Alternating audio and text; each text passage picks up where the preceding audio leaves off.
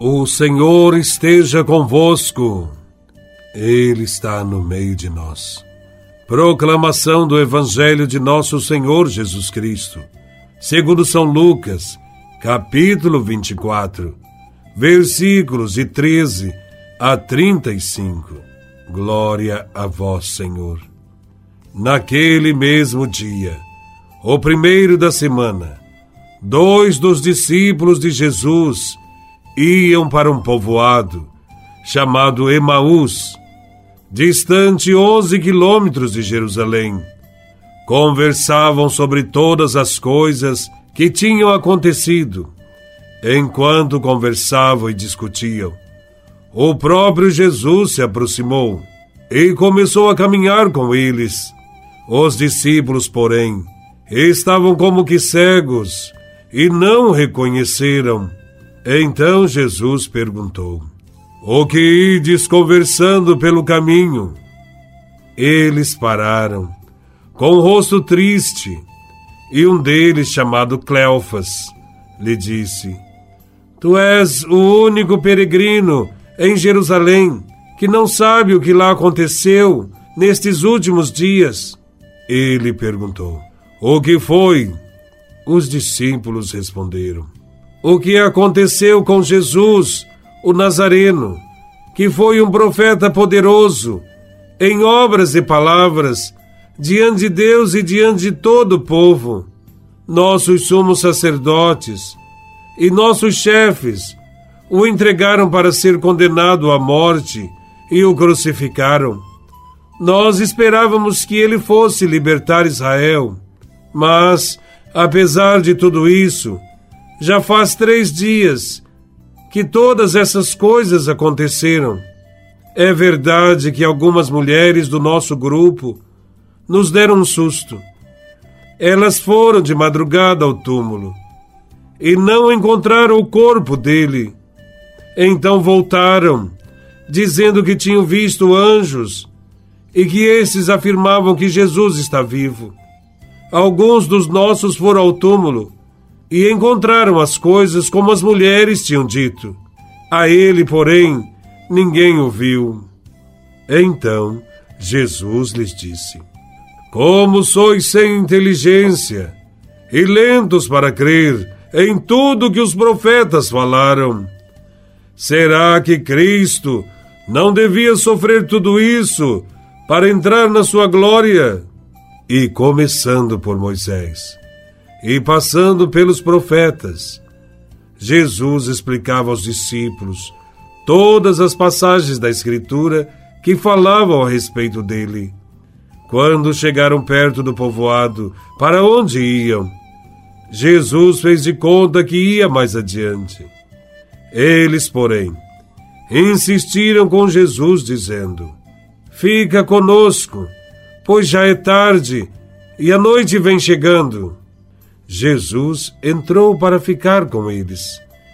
Quando se sentou à mesa com eles, tomou o pão, abençoou, partiu e lhes distribuía. Nisso, os olhos dos discípulos se abriram e eles reconheceram Jesus. Jesus, porém, desapareceu da frente deles. Então um disse ao outro: não estava ardendo nosso coração quando ele nos falava pelo caminho e nos explicava as Escrituras? Naquela mesma hora, eles se levantaram e voltaram para Jerusalém, onde encontraram os onze reunidos com os outros. E estes confirmaram: Realmente, o Senhor ressuscitou e apareceu a Simão. Então os dois contaram o que tinha acontecido no caminho e como tinham reconhecido Jesus ao partir o pão. Palavra da salvação. Glória a vós, Senhor. Neste evangelho, dois discípulos de Jesus viajaram para Jerusalém para celebrar a Páscoa. E nessa cidade, eles foram testemunhas de fatos dramáticos. Jesus, o seu mestre, foi condenado à morte. Viram cair por terra todos os seus planos e agora estão voltando tristes para um povoado chamado Emaús. Os dois discípulos não entenderam os acontecimentos dos dias anteriores. Para eles, Jerusalém é o lugar da derrota de Jesus. Por isso, eles vão para Emaús, desanimados como quem perdeu o sentido da vida. Nem sequer o testemunho das mulheres, o túmulo vazio, a mensagem dos anjos e a própria constatação de que o sepulcro está vazio são razões que mereçam crédito. O impacto da morte de Jesus deixou-os como que cegos, e de tal maneira que não foram capazes de reconhecer nem mesmo a presença de Jesus caminhando com eles. Também nós, muitas vezes, ficamos com um semblante triste quando o reino de Deus anunciado por Jesus não se realiza e os corruptos e os violentos continuam bem-sucedidos neste mundo. Os dois discípulos de Emaús conhecem os fatos referentes à vida de Jesus.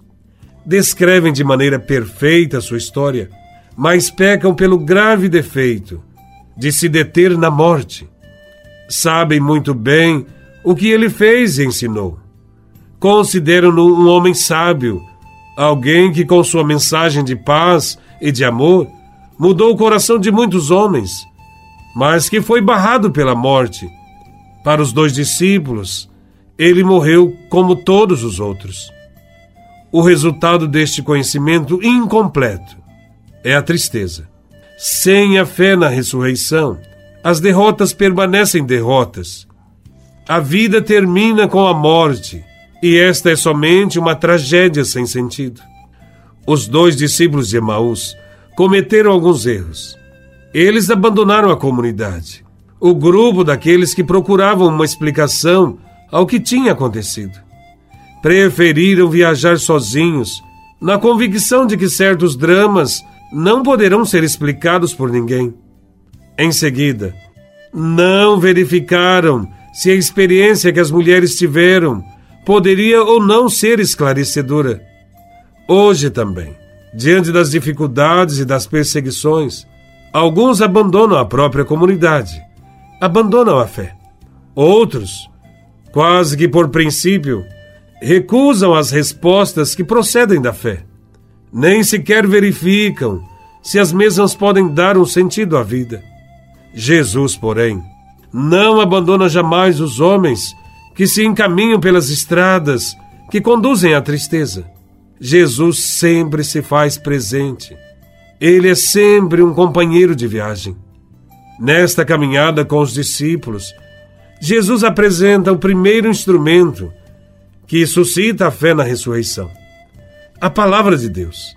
Começando por Moisés e continuando pelos profetas, Jesus explicou para os discípulos todas as passagens da Escritura que falavam sobre ele. Não é suficiente, porém, somente ler a palavra de Deus. É necessário entendê-la. E para isso é preciso que alguém a explique. Foi exatamente isso que Jesus fez, a ponto de abrasar o coração dos dois discípulos. Cativados pela palavra de Jesus, os discípulos convidam-no para que seja hóspede deles, dizendo: Fica conosco pois já é tarde e a noite vem chegando. Jesus aceita o convite em solidariedade a eles. Em seguida, de hóspede passa a ser dono da casa, pois é ele quem lhes dá o pão. Diz o texto bíblico: sentou-se à mesa com os dois, tomou o pão, o abençoou, depois partiu e o dava a eles. A Eucaristia a partilha é o segundo instrumento que nos leva à fé em Jesus ressuscitado, porque os olhos dos discípulos se abrem e eles o reconhecem. Em seguida, Jesus desaparece, porque a comunidade possui os dois sacramentos da presença dele. Basta viver isso para sentir o Cristo vivo e presente em nosso meio.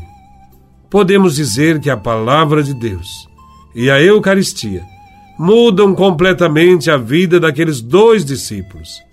Sem a Sua palavra, sem a partilha, sem a fraternidade e a solidariedade, estaremos caminhando no rumo que nos afasta sempre mais de Jesus Cristo.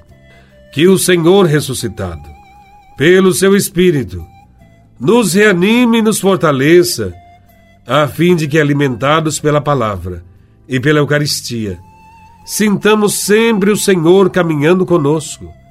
E assim, não nos falte coragem para dar testemunho em meio às contrariedades em que vivemos. Louvado seja nosso Senhor Jesus Cristo, para sempre seja louvado.